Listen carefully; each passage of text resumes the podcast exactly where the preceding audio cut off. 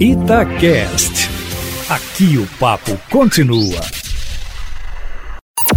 Em cima do papo, com Edilene Lopes. Boa tarde, Eustáquio Ramos. Boa tarde aos ouvintes do Plantão da Cidade. Estamos chegando com informações quentinhas aqui na coluna em cima do fato. A Comissão de Ética da Assembleia Legislativa, que teve a presidência escolhida cerca de dois meses depois das outras comissões da Casa, não tem reunião marcada ainda, o que só vai acontecer se tiver pauta para ser discutida. No entanto, deve começar a funcionar logo logo. A chegada de denúncias contra deputados na ouvidoria da Casa motivou a movimentação para a escolha do presidente, deputado Ulisses Gomes, do PT, e do vice, deputado Eli Tarquínio, do PV. Na ouvidoria, que é de responsabilidade do deputado Inácio Franco, do PV, constam três denúncias. Uma contra o deputado Bartô, do Partido Novo, por causa da suspeita de abuso de autoridade em manifestação pró-Bolsonaro. A segunda contra o deputado professor Irineu, do PSL, por suspeita de furar a fila da vacinação contra a Covid em Betim. E a terceira contra o deputado Bruno Engler, por ter chamado a operação do Jacarezinho no Rio de Janeiro de faxina. Contra o coronel Sandro do PSL, que também fez um post com estas palavras, parecido com o do deputado Bruno Engler, não há denúncia na ouvidoria.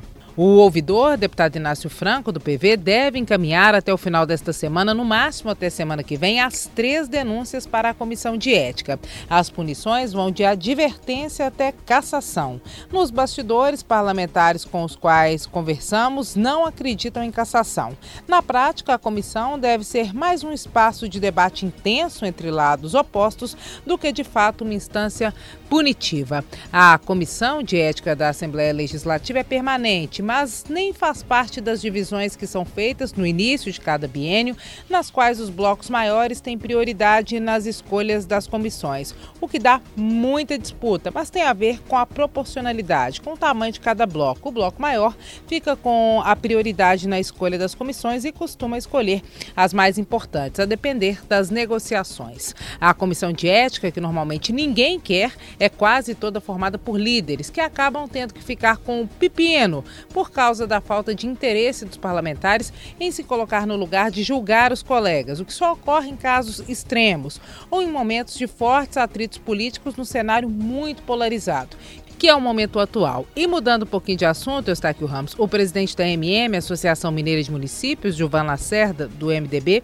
que é prefeito da cidade de Moema, segundo o presidente do Diretório Estadual do MDB, deputado federal Newton Cardoso Júnior, pode ser candidato ao governo de Minas em 2022, conforme nós informamos em primeira mão. Entre a possibilidade, a concretização e as declarações dadas pelos partidos, nós sabemos que existem distâncias consideráveis, mas para frente, nós vamos ver se de fato essa candidatura própria do MDB vai se viabilizar.